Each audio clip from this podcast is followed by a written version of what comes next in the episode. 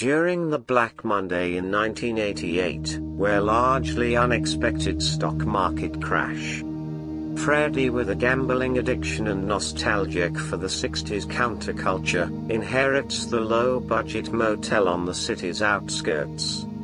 Freddie faces not only a moral dilemma, but an existential one in a society that equates immorality with the marginalized souls.